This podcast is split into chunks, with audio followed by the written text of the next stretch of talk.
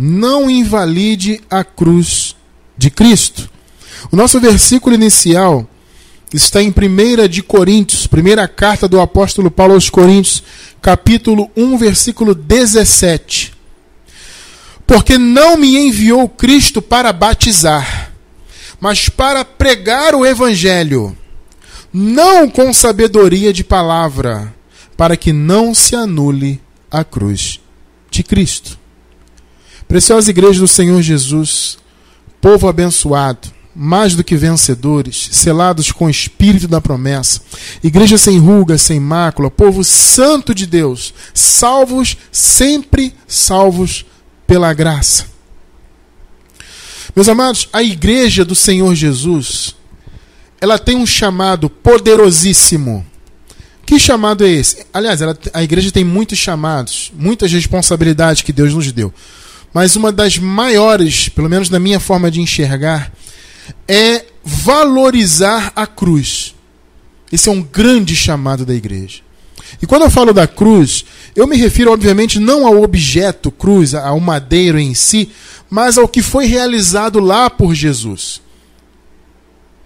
O nosso chamado é valorizar aquilo. Porque, amado, se você não valoriza aquilo que o Senhor Jesus fez por nós, você está negando a obra dele, está negando aquilo que ele te, teve tanto amor e tanto esforço para nos dar. Amados, ele deu a sua própria vida, derramou o seu sangue, sofreu terrivelmente, porque ele sofreu as agruras da dor física, né? das chibatadas, né? do derramamento de sangue, uma cruz de espinhos na, na, na, na cabeça, né? torturas, humilhações, carregou o peso da cruz. Certamente a cruz arrebentou as costas do Senhor, aquele peso terrível. Vai pensando no que ele sofreu. Andou uma trilha enorme, carregando peso, derramando sangue. O medo, amado, Jesus sentiu medo. Jesus era ser humano também. Ele sentiu medo antes de acontecer. Ele se sentiu abandonado. É porque aquilo amado, foi um sentimento humano. Ele falou assim: Senhor, por que me abandonaste? Não parece tão contraditório isso, mas não é, amado, é um sentimento humano. Ali era o homem sofrendo e, e, e externando aquele sofrimento. Tudo aquilo que Jesus passou tem que ser valorizado de maneira tremenda. E você só consegue valorizar o que Jesus fez na cruz se você estiver debaixo da palavra da graça. Que Paulo chama, não por acaso, de palavra da cruz. Né? Eu já falei isso aqui muitas vezes e eu vou repetir hoje. Por que palavra da cruz? Porque é uma palavra que exalta a cruz é uma palavra, é um entendimento, é um ensinamento que evidencia o que foi realizado no Calvário. Porque só por meio do Evangelho da Graça, que nós aqui defendemos, graças a Deus, somos uns dos que defendemos, infelizmente são poucos que defendem a graça verdadeiramente no mundo, né? E nós, eu louvo a Deus que nós somos um né, dos que defendem esse Evangelho. Só quem defende a graça é que fala da cruz de fato é que não mistura a cruz com outras coisas ou com elementos religiosos. Então é um chamado grande, só que a igreja hoje em dia, e quando eu digo igreja, eu não estou nem falando de denominações, né? Estou falando da igreja no sentido universal da coisa, né? No sentido geral, ou seja, a totalidade de, dos eleitos de Deus que há no mundo. Essa igreja, ela não valoriza o que Jesus fez ela parece valorizar. Muitos até andam com cruzes, cruzes penduradas nos seus pescoços, penduradas nos seus templos, templos entre aspas, né? Que tem, o templo mesmo somos nós. Só existe um templo. E esse templo é o povo de Deus reunido. Mas ele, eles, chamam, eles chamam os salões deles de templo. Né? Então eles penduram nesses templos as cruzes. Né? fazem tatuagem de cruzes, colocam a cruz pendurada no pescoço, até pregam e falam a palavra cruz muitas vezes, mas não valorizam verdadeiramente a cruz, o que foi feito lá. Eles pisam no sangue da aliança, Eles renegam a obra do Senhor. É claro que isso é feito, é, pelo menos na maioria das vezes eu creio que isso é feito de maneira inconsciente, porque não há revelação e tal. Mas existem muitos que são mal intencionados também. Né? Tem muita gente que nem, nem crê em Deus, mas abre igreja para ganhar dinheiro, né? é líder religioso porque isso dá status. Tem muitos aí, abençoado. O cara nem crê em Deus, ele não está nem aí para nada. Mas ele é eloquente, ele conhece a Bíblia, então ele prega ali para viver daquilo e para ficar rico. E tem muitos ricos aí com isso. Sabe? Agora tem muitos que realmente a maioria está enganado. E aí esse engano não permite a pessoa valorizar a cruz do Senhor. Então tem que haver, amado, tem que ter em nós, igreja, um cuidado, um zelo muito grande para que a cruz não seja desvalorizada, não seja invalidada. Você pergunta assim, mas o irmão cristiano, é possível a cruz perder a validade? É possível, amado, na vida das pessoas. Não no sentido do, do que Jesus fez. O que Jesus fez, amado, nunca vai, nunca vai se perder. Você entende? Mas eu digo assim que é possível a, a cruz ser invalidada na vida individual de cada pessoa.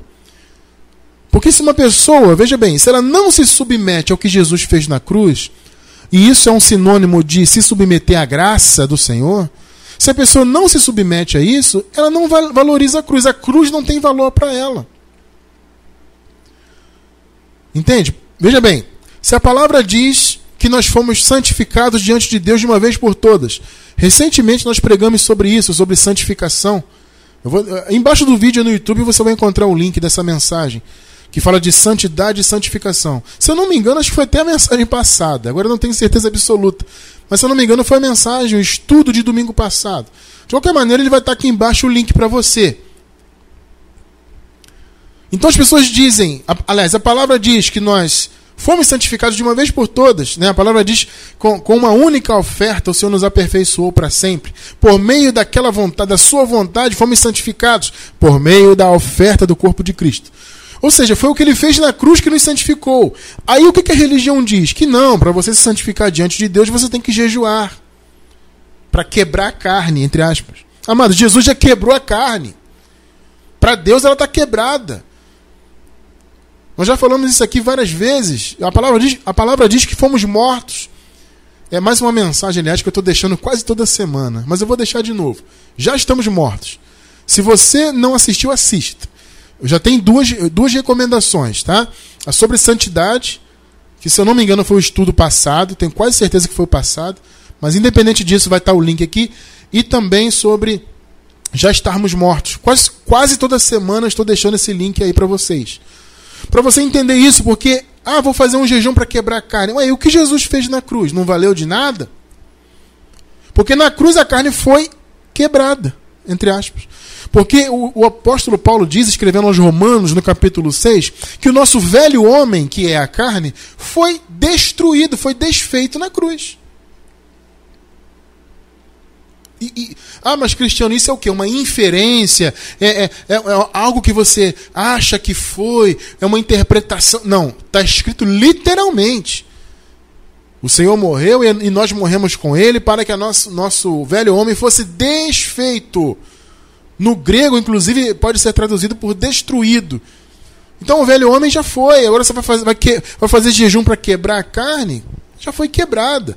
Você tem que aprender a controlar a carne, isso sim, por meio da palavra. Não é ficar fazendo jejum. Ao contrário, o jejum vai ativar a carne mais ainda. Porque a carne ela gosta de coisas religiosas. O jejum é feito na carne. Então você faz um jejum, você se sente poderoso por você mesmo. Entende? Você, eu fiz um jejum, então eu estou me sentindo poderoso, eu estou santificado. E a carne adora isso. Porque faz você se sentir, sabe, é, altivo, ainda, ainda que você não perceba. Tá? Porque olha só, quando eu fazia jejum, vou dar um exemplo da minha vida pessoal. Quando eu fazia jejum quando eu era religioso, eu, eu não queria estar soberbo. Graças a Deus eu nem nunca fui assim soberbo, graças a Deus. Eu nunca tive esse essa, essa, é, essa, esse, esse traço no meu caráter de, de soberba, de altivez. Então, quando eu fazia jejum, também não, eu não sentia isso. Eu não tinha isso, aliás, assim, né, é, aparentemente, vamos dizer. Mas no fundo, no fundo, eu me sentia, puxa, acabei de jejuar. Sabe? Eu, me sentia assim, agora Deus está olhando para mim, agora eu estou santificado, agora eu posso. Então, abençoados, a religião ela faz isso. Ela faz você ser altivo, você achar que a tua obra te salva, a tua obra te santifica. Sabe, o que você faz é que, é que traz resultados para você, o que você faz religiosamente falando, né? É que te traz resultados espirituais e tudo mais. Isso é o que? É invalidar a cruz. Vamos ler de novo, de novo o primeiro versículo. 1 Coríntios 1, 17. Porque não me enviou Cristo para batizar. Esse não foi o chamado de Paulo. Mas para pregar o evangelho. Isso é que tem que ser feito. Agora veja o que ele diz: não com a sabedoria de palavra, para que não se anule a cruz de Cristo. O que, que Paulo está dizendo? Gente, eu não vim aqui trazer filosofias humanas, pensamentos de, de uma suposta sabedoria, na verdade, é sabedoria, mas é humana. São raciocínios que não estão ligados ao Evangelho. Eles podem até ser bons raciocínios, mas não estão ligados ao Evangelho. Então Paulo está dizendo: olha, se eu ficar trazendo aqui palavras de sabedoria, filosofias e não sei o quê, eu tô, estou invalidando a cruz. Eu estou anulando a cruz na vida de vocês. Porque eu tenho que falar é da cruz, não de sabedoria humana. É isso que Paulo está falando aqui. Então, o que nós fazemos aqui em nosso trabalho ministerial é isso. É fazer o povo conhecer a graça tudo que nós fazemos tem esse fim. Absolutamente tudo. Para quê? Para que a cruz, abençoado irmão, abençoada irmã, não se torne vã, não se torne inútil. Então, quando a mensagem, quando um estudo, o um entendimento, ele exalta o que foi feito por Cristo, essa pregação está valorizando a cruz. Como eu falei, não o objeto, mas o que foi feito na cruz por Jesus. E assim, amados, as pessoas vão sendo alcançadas pela verdade e, consequentemente, isso vira uma bola de neve positiva que vai envolvendo as pessoas, elas vão ouvindo a graça e, consequentemente, elas vão também avançando no conhecimento e valorizando a cruz e deixando de lado o cerimonialismo religioso, o, o paga-preço, sabe? Os jejuns, os montes, os sacrifícios, tudo isso vai, vai sendo deixado de lado e a pessoa vai o que? Valorizando a cruz. Porque ela entende que se ela tem a cruz, ou seja, se ela tem a graça, se ela tem o que foi feito na cruz na vida dela, ela não precisa de elementos religiosos. Então a cruz deixa de ser um elemento inútil na vida daquela pessoa. Então, eu estive pouco mais de 20 anos na religião, como os irmãos sabem, né? Eu posso dizer que eu fui ativo na religião vamos dizer assim, por uns 10 anos.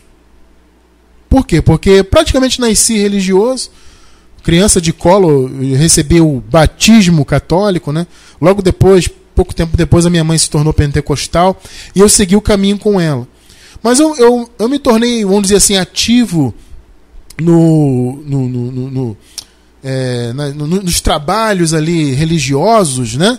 É, vamos dizer assim, com 10 anos, eu comecei a me envolver com um grupinho de crianças, com isso, com aquilo. Né? E na adolescência mais ainda, que eu comecei a aprender a tocar instrumentos, comecei, enfim, fui me tornando músico e participando musicalmente da igreja e tal. Então, assim, todo esse período que eu fui, vamos dizer assim, ativo religiosamente falando, eu inutilizei a cruz na minha vida. A cruz não tinha valor nenhum. Porque eu tinha que jejuar, eu tinha que andar nos mandamentos da igreja. Então eu me lembro que durante um longo período da minha vida eu não podia andar de bermuda, de shorts. Era só calça comprida, só aquele tipo de camisa, e não podia isso, não podia aquilo. E o homem não podia usar isso, não podia usar barba, não podia. E a mulher não podia cortar o cabelo, não podia usar maquiagem. Tem, ó, mas tem denominação que até hoje, até hoje, proíbe a mulher de usar perfume e se depilar. Pensa que eu estou brincando? Porque depilação, usar perfume é vaidade. Isso existe até hoje. E na, na, época que eu era religioso, isso era ainda muito mais pesado. Então nós vivíamos envolvidos nisso, né? eu e os irmãos naquela época, e nós estávamos anulando a cruz. A cruz era inútil, porque o Senhor tinha feito tudo por nós, mas a gente não abraçava o que Jesus fez. Então a gente vivia, paga o preço e acha que vai perder a salvação, e que o diabo, e que Deus vai pesar a mão, e que. Enfim. Isso é o que a religião faz. E aí a cruz se torna inválida. Por isso esse chamado hoje para você, especialmente para você que está novo na graça. Porque quem já é, é amadurecido na graça, jamais um abençoado, uma ovelha que está amadurecida, amadurecida na graça, jamais ela vai invalidar a cruz e voltar atrás. Mas essa palavra é muito mais para você que é novo, que está aí começando agora, está meio ainda com uma dúvida aqui, outra ali, tateando, tentando entender. Amado, fique tranquilo, você está na graça. E se está na graça, você está debaixo da cruz. Você está debaixo da obra realizada na cruz. Você não precisa de religião, você não precisa de denominações, você não precisa pagar preço, você não precisa ter medo de perder salvação, porque você está debaixo da graça. Você está compreendendo isso? E eu não estou aqui trazendo para você palavras bonitas, palavras de sabedoria humana, ou aqui ficar filosofando. Amado, você vê nas igrejas, chamadas igrejas aí fora, você só vê filosofia. E uma filosofia muito usada aí é a tal da autoajuda. O que, o que você mais ouve nas igrejas é autoajuda. Os, os tais pastores pegam versículos ou trechos da Bíblia e eles se apoiam nesses textos para falar de autoajuda, de motivação, motivar. É o que eu chamo de motivacionismo. O que é pregado nessas igrejas não é evangelho, é motivacionismo. É motivação, motivação, motivação, só isso. Que você vai alcançar, você vai conquistar, porque você tem que. Veja bem, não, não é errado você, vez ou outra, tra trazer um estudo, uma palavra de, de, de Uh, de, de, exaltação, né? A, a, vida do irmão, de não é exaltação, não, o termo é exortação, né? Trazer uma palavra de exortação, vez ou outra, claro que não é errado, você motivar o irmão, dar uma palavra de fé, mas você usar a Bíblia só para isso? E por que esses pastores fazem isso? Porque isso atrai público. Vocês podem notar essas denominações aí, ó, elas têm muita mídia ao lado delas, a mídia gospel está toda ao lado das igrejas tradicionais aí conhecidas, né? Então você vê, você abre uma igreja aí, coloca um nome de uma denominação famosa na frente, começa a pregar motivacionismo e campanha. É só isso. Motivacionismo e campanha. A igreja lota em, em poucos meses. Pode ter certeza disso. Vai estar lotado e daqui a pouco estão aumentando o salão e comprando um terreno do lado e alugando outro espaço, sei lá. Porque a igreja lota, porque as pessoas estão querendo isso. Elas querem ser motivadas, elas querem ouvir que ela vai conseguir, que ela vai ter o carro zero dela, que ela vai alcançar. E, ou seja, é o materialismo, né? É, é, é visão materialista dentro da igreja. É só conquista, só conquista bem material, é só isso. É... Isso não é evangelho. Isso é anular a cruz. E eles ficam, eles ficam com essas palavras de suposta sabedoria e se filosofando para cá, filosofando para lá. E evangelho que é bom nada. E quando Paulo fala, amados, de, de sabedoria humana, sabedoria de palavra, né? Ele fala da, do, de do, dos dois aspectos, tanto a filosofia que há no mundo, independente da religião, quanto as filosofias religiosas. Tudo isso são palavras de sabedoria que não trazem efeito nenhum na vida. Entendeu? É uma suposta sabedoria, é uma sabedoria mundana. O mundo está dentro da igreja. Porque religião é mundo. Eles dizem que as pessoas da graça que são mundanas. Né? Se você perguntar qualquer religioso, ele vai dizer que nós da graça que somos mundanos. Vocês são do mundo, vocês, sabe, não respeitam as doutrinas, vocês não fazem as cerimônias, vocês são do mundo. Não, do mundo são eles. Porque religião é mundo, religião não vem do céu. Assim como as filosofias humanas, que, que, que estão fora das religiões, também são coisas mundanas. Paulo fala dos dois aspectos. Vejam só o contexto. Nós lemos 1 Coríntios 1,17. Vamos ler o 18 em diante, até o 24. 18. Porque a palavra da cruz é loucura para os que perecem, mas para nós que somos salvos é o poder de Deus. Os supostos sábios do mundo, quando eles ouvem o evangelho, ah, isso é loucura. Isso é loucura, esse negócio de evangelho aí, de Jesus. Jesus não existe, não. Por quê? Porque para eles é loucura. Que eles foram confundidos por Deus. Agora, nós que somos salvos, é o poder do Senhor. 19. Pois está escrito. Isso aqui está em Isaías. Se eu não me engano, mas olha, eu vou chutar, mas eu tenho, eu tenho quase certeza que está em Isaías 44. Mas se eu tiver errado, me perdoe, mas eu tenho quase certeza. É o capítulo 44, onde o Paulo está citando isso aqui: Destruirei a sabedoria dos sábios e aniquilarei a inteligência dos instruídos. Olha que citação! Olha que citação! O que, que Paulo está dizendo? Que o evangelho, frente a essa sabedoria humana, ele torna a sabedoria humana loucura, na verdade. Porque a sabedoria humana não transforma ninguém. A sabedoria humana não faz nada pela vida de ninguém. Estou falando do ponto de vista espiritual, abençoado.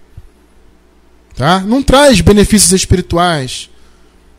Não ativa a mente de Cristo em nossa mente. Não nos faz servir a Deus em espírito e em verdade. sabedoria humana não faz isso. Pode até haver e existe pontos que são bons na sabedoria humana, na filosofia humana. Pode haver. Mas ela não traz verdadeira transformação. Ah, mas Cristiano, quer dizer que existem pontos bons? Existe, amado. Sabe, você pegar a sabedoria né, humana, existe muita coisa boa. Você não pode descartar, por exemplo, os filósofos. Existem muitos filósofos que têm palavras boas. Você não pode simplesmente descartar Sócrates, né, Aristóteles.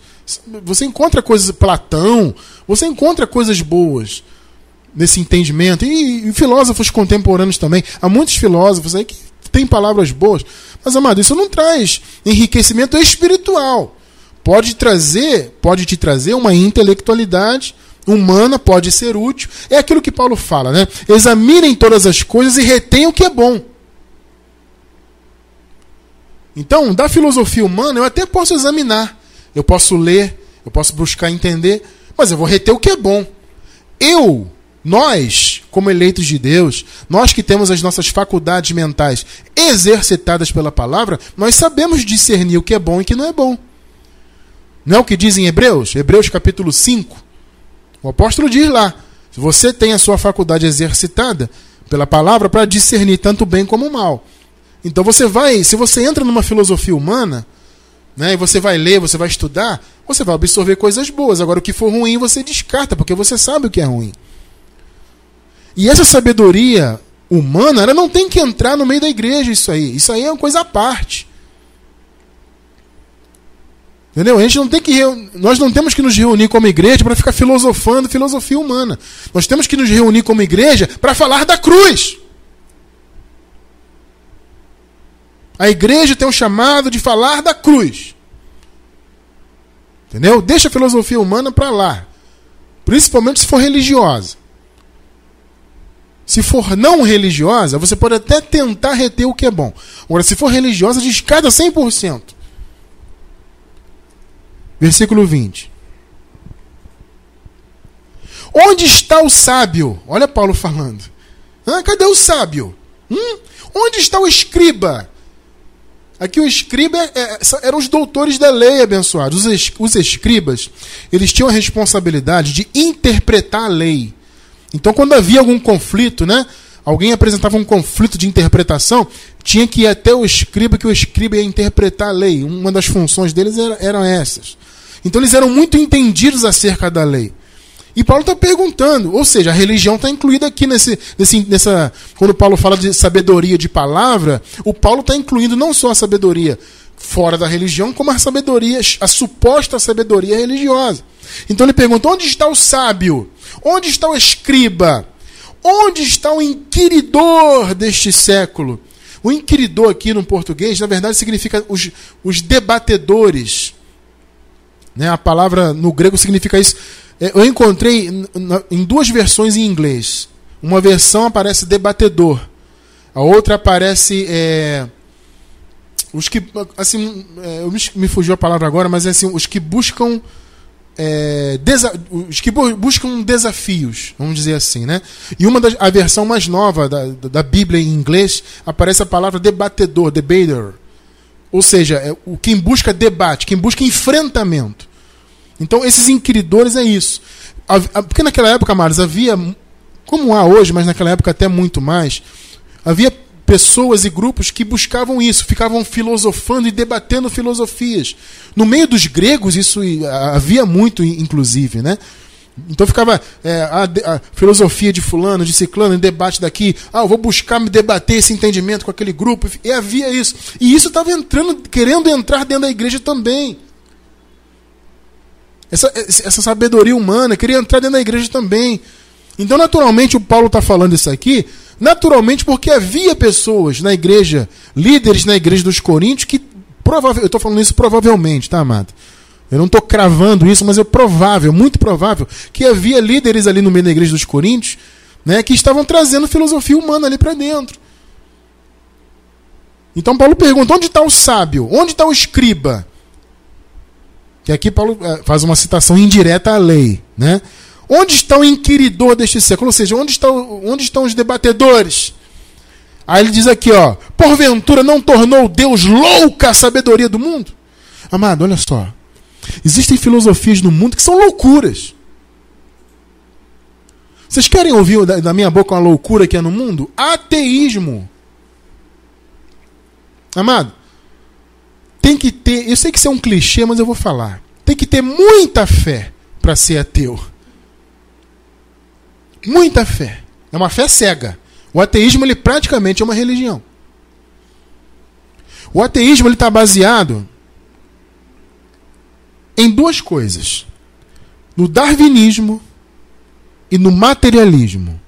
O darwinismo é aquele entendimento né, de que a, a, as espécies que existem, a vida, mas em, em especial as espécies, evoluíram através da, da chamada seleção natural, que transformou as espécies e criou as espécies a partir do que eles chamam de sopa primordial, ou seja, algo ali, em algum momento na, na existência do planeta Terra, né, houve ali uma junção de, de, de elementos químicos, por acaso, por acaso, alguns elementos químicos essenciais à vida se juntaram e formaram lá uma bactéria e tudo mais, e dessa bactéria chegou-se até o homem.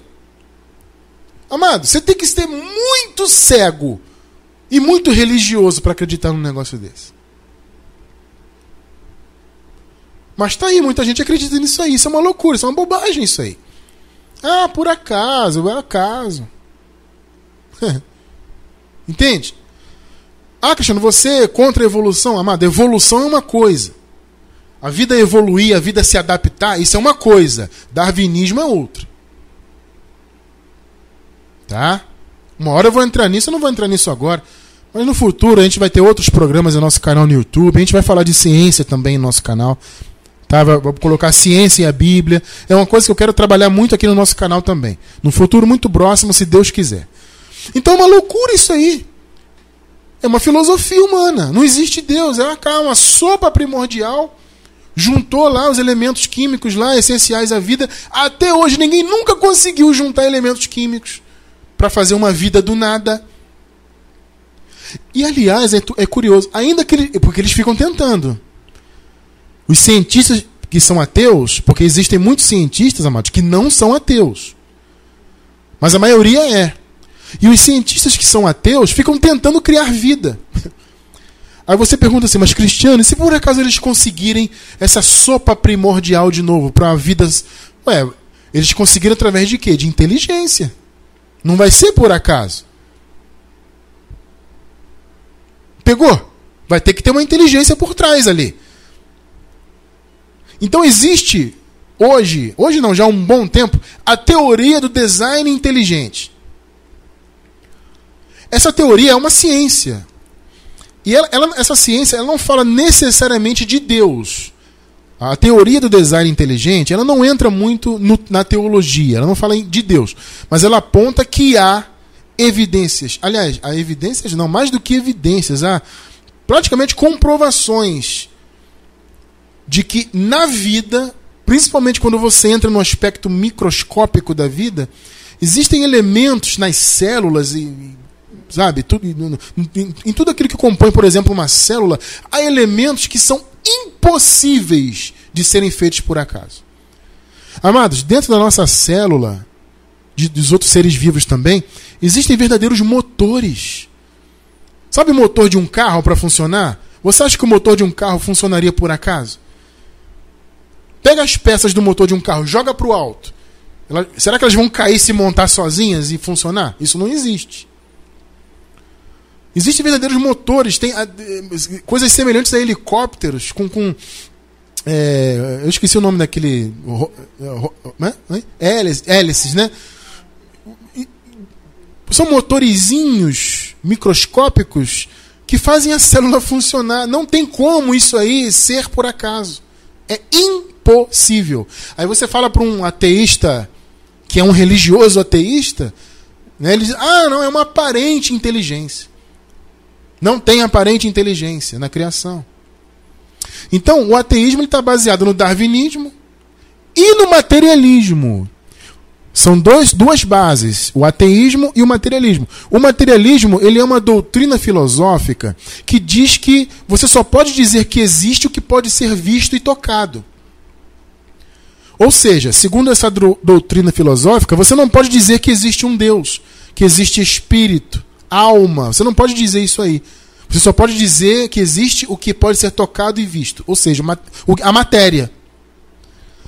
O ateísmo está fundamentado nessas duas coisas. São filosofias totalmente descartadas pelo Evangelho. Isso não pode estar no meio da sua vida, da, da igreja e dos seus pensamentos. Como é que você pode ser louco de olhar o universo? Ah, é por acaso isso aí. Ah, uma sopa primordial. Gente, isso, isso eu fico sem palavras. Eu fico sem palavras. São coisas que não fazem sentido, mas os ateístas são eles batem no peito, se acham super inteligentes. Esses crentes são loucos, esses crentes são burros, eles creem em Deus. então, esse tipo de sabedoria tem que estar extirpado da nossa vida. Essa sabedoria humana, suposta sabedoria, que no caso do exemplo que eu dei aqui do ateísmo, é, na verdade é uma loucura, né? E também a, a, a suposta sabedoria religiosa. Deus tornou sábia, tornou louca a sabedoria do mundo. Ah, mas cristiano, existem coisas que são positivas na ciência. Amado, claro que há. Se você vê, por exemplo, a ciência médica, e aliás, amado, é Deus que permite. Você acha que o homem descobre as coisas na ciência que são positivas por, porque o homem tem capacidade? Não, a capacidade é de Deus.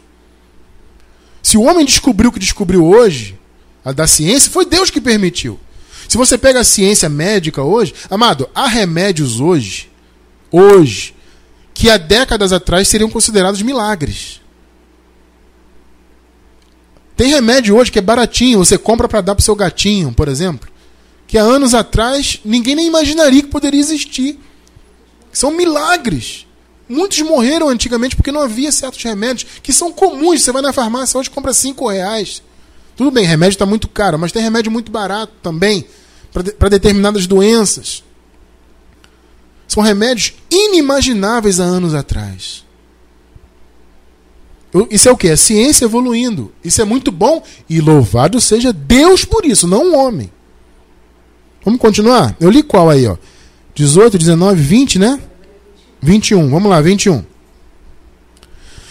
Visto como, na sabedoria de Deus, o mundo não o conheceu por sua própria sabedoria, aprove Deus salvar os que creem pela loucura da pregação. Que, palavra maravilhosa do Paulo, hein, abençoado? Aqui eu até acredito que há uma certa ironia do Paulo aqui, né? ele chamar de loucura da pregação, porque é loucura para os que se perdem, né? 22. É 22, abençoada? É, né? Porque tanto os judeus pedem sinais, como os gregos buscam sabedoria. Olha os gregos aí de novo. Os judeus eram tipo Tomé. É Tomé, né? Me fugiu, mas é o Tomé que quis tocar, né? Na ferida de Jesus. Eles são assim, eles queriam ver, queriam ver milagre para acreditar. Isso é os judeus. Os gregos, sabedoria. Aristóteles, Sócrates, Platão e não sei o quê, e vou debater e tudo mais. aí Paulo fala: Não, eu não prego isso aí. A minha palavra não é isso aí. Entende? Agora o que Paulo. O que, é a pregação do apóstolo? 23. Os judeus querem só sinais. Os gregos querem ficar debatendo sabedoria. Mas nós pregamos a Cristo crucificado. Hã? Olha aí a palavra da cruz. Escândalo para os judeus, loucura para os gentios.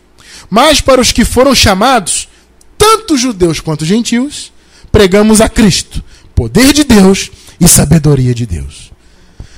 Isso é o Evangelho. O que, que Paulo falou? Eu não prego sabedoria de palavras. Eu não prego Platão, Aristóteles, Sócrates. Eu não fico debatendo. Eu não prego religião. Eu prego Cristo crucificado. Cristo da cruz em diante. Eu prego o que foi feito na cruz. Nós aqui do nosso ministério, como somos imitadores de Paulo, nós também pregamos Cristo crucificado. Ou seja, a mensagem de Paulo é o quê? É Cristo. Qual é a mensagem do ministério Graça sobre Graça? Cristo. Aqui nós pregamos Cristo. A religião diz que prega Cristo, mas eles misturam Cristo, misturam a cruz com outras coisas. Ah, nós pregamos Cristo, mas tem que fazer campanha. Nós pregamos Jesus, mas tem que passar um óleo na cabeça. Nós pregamos Jesus, mas você tem que fazer um jejum para se santificar. Tem que ir ao monte, tem que tomar santa ceia para ter comunhão com Deus. Nós pregamos Jesus, mas você tem que guardar a lei, guarda o sábado, faz sacrifício.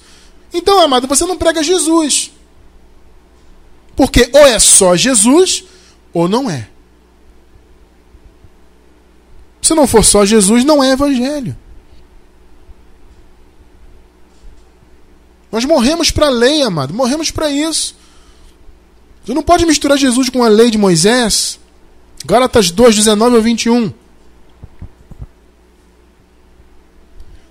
Pois, o 19, pois, por meio da lei, eu morri para a lei. Olha que interessante. Por quê? Porque a lei, amado, ela exigia a morte do cordeiro, né?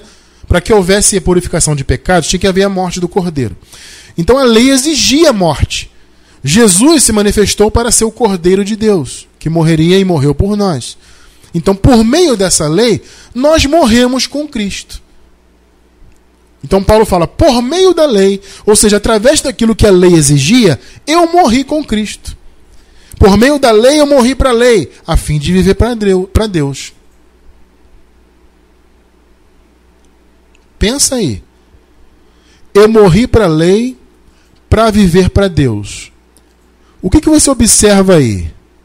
São duas coisas que são excludentes.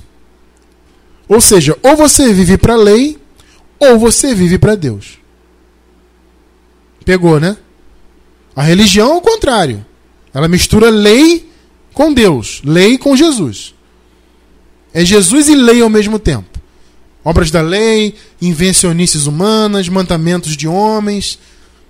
É tudo misturado com Jesus. Paulo está dizendo, não, ou é uma coisa ou é outra. Então eu morri para a lei para viver para Deus.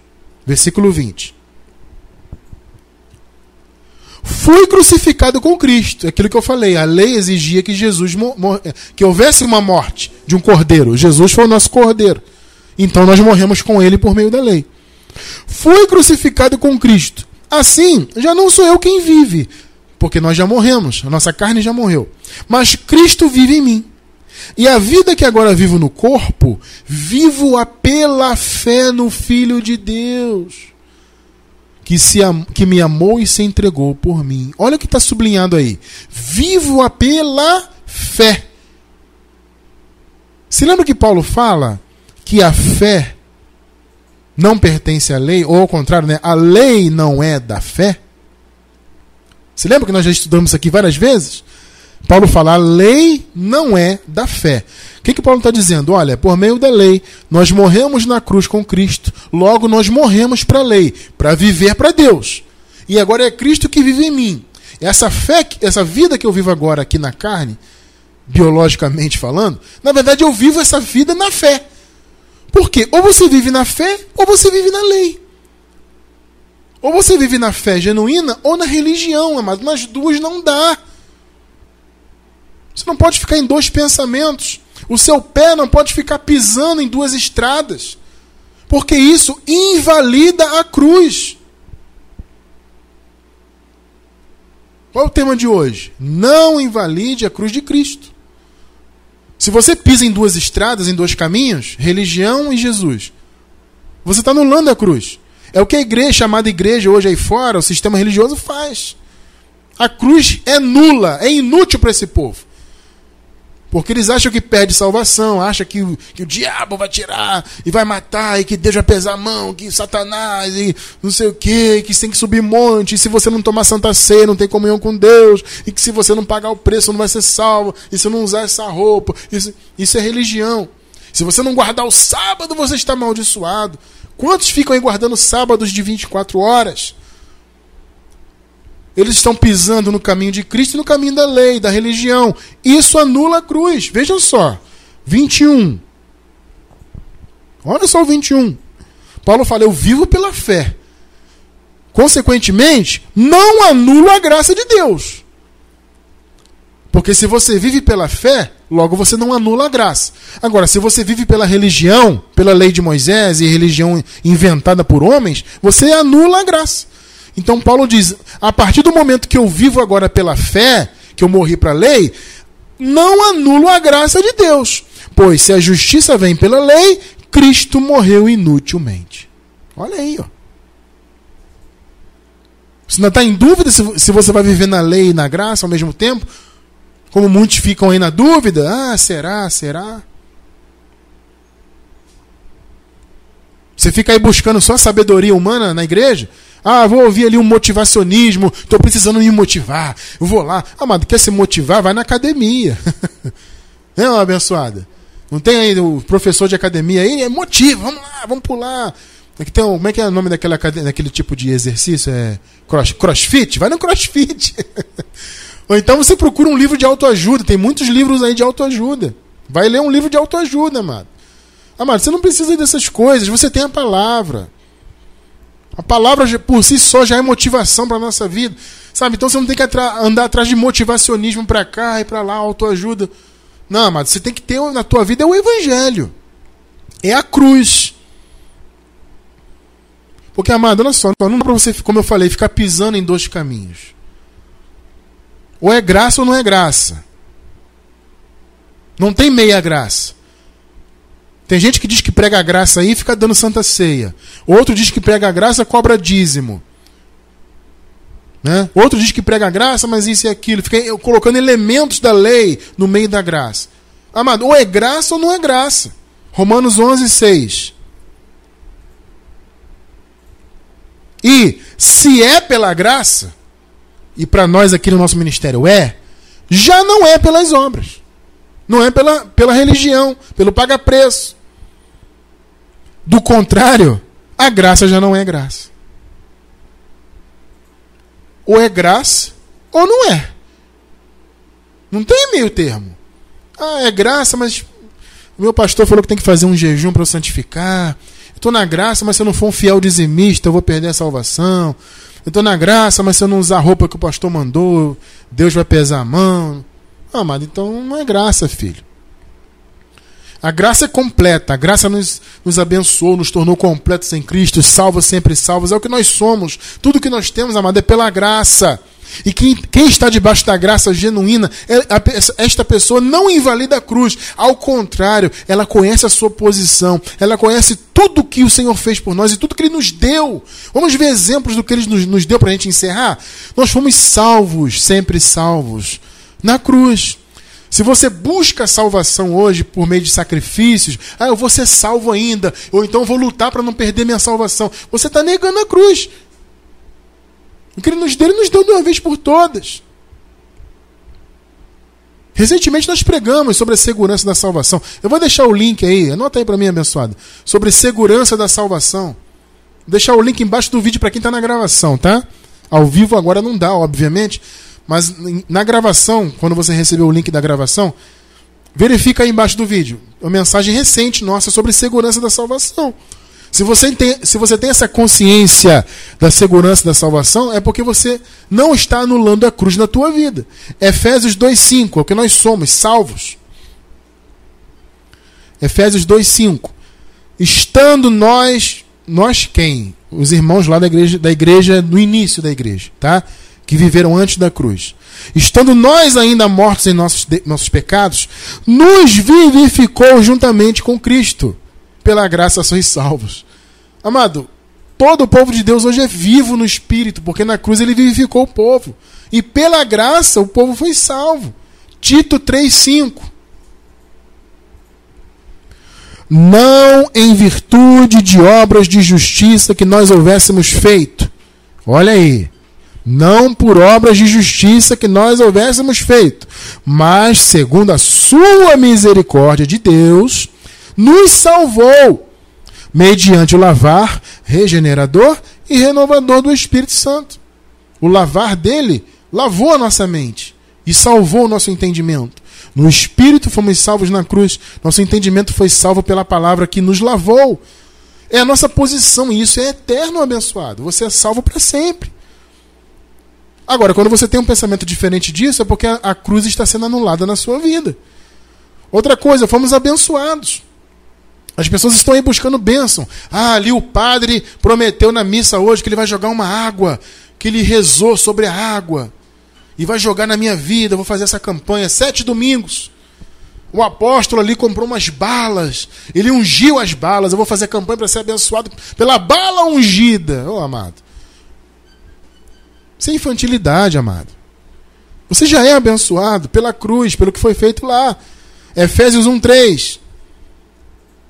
Bendito seja o Deus e Pai de nosso Senhor Jesus Cristo, o qual nos abençoou. Com o quê? Com o quê? O que está sublinhando aí? Com todas as bênçãos espirituais nas regiões celestes em Cristo. Nós estamos em regiões celestes já, estamos no céu. Regiões celestes é o céu, já estamos lá espiritualmente. E todas as bênçãos já estão em nosso espírito. Vai fazer campanha para ser abençoado? Chupar bala abençoada? Pegar água do padre? A fitinha de bom, do Senhor do Bonfim? É, campanha de Israel? Ah, abençoado. Então a cruz não vale nada para você, então. Gálatas 3, 9. De modo que os que são da fé, quem é da fé? Quem é os que são da fé? Os que não são da lei. Somos nós. Aqui no contexto é isso: ser da fé é não ser da lei, não ser da religião. Então nós que somos da fé, somos o que? O que? Abençoados com o crente Abraão. É a tua posição, você que é da fé. Entende? Por Cristo, pela cruz, nós somos mais que vencedores. Seja qual for a circunstância. Só essa passagem bíblica que vamos ler agora já substitui todo o motivacionismo do sistema. Romanos 8, 37. Mas em todas estas coisas, estas coisas no contexto são circunstâncias difíceis, né? coisas é, terríveis do mundo, né? dificuldades terríveis. E Paulo fala: apesar de todas essas dificuldades, em todas elas, somos mais que vencedores por aquele que nos amou.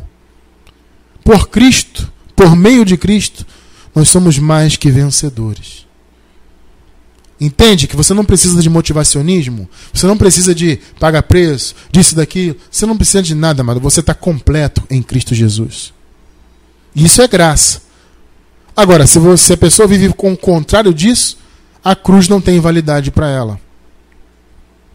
Então é importante a igreja entender tudo que nós temos espiritualmente e tudo que nós somos em Cristo é pela graça. A partir do momento que você coloca isso na tua cabeça, que tudo é pela graça, tudo nos foi dado de graça pela graça, de graça para nós. Houve um preço, mas quem pagou esse preço foi Jesus. Para nós foi de graça, ele nos deu gratuitamente. Quando você coloca isso na tua cabeça, você abandona o cerimonialismo, paga preço, as denominações e vive a verdade do Evangelho, aí, amado, você está valorizando a cruz, que é o teu chamado como igreja. É valorizar e não invalidar. Então põe isso na tua cabeça. Tudo que somos e temos é pela graça. 1 Coríntios 15, 10. E eu encerro com essa, com essa passagem maravilhosa. Mas, pela graça de Deus, Sou o que sou. Olha que frase do Paulo, amado. E a sua graça para comigo não foi vã. Antes trabalhei muito mais do que todos eles. Está falando dos apóstolos. Todavia, não eu, mas a graça de Deus que está comigo. Amado, A graça de Deus está contigo. Está comigo, está com a minha esposa, está com todos nós que somos da graça. E pela graça de Deus, nós somos o que nós somos. Nós temos o que nós temos espiritualmente. Ela não está inválida, muito pelo contrário. Ela tem 100% de valor para nós, porque estamos debaixo da graça, debaixo da verdade do Evangelho, para a glória de Deus.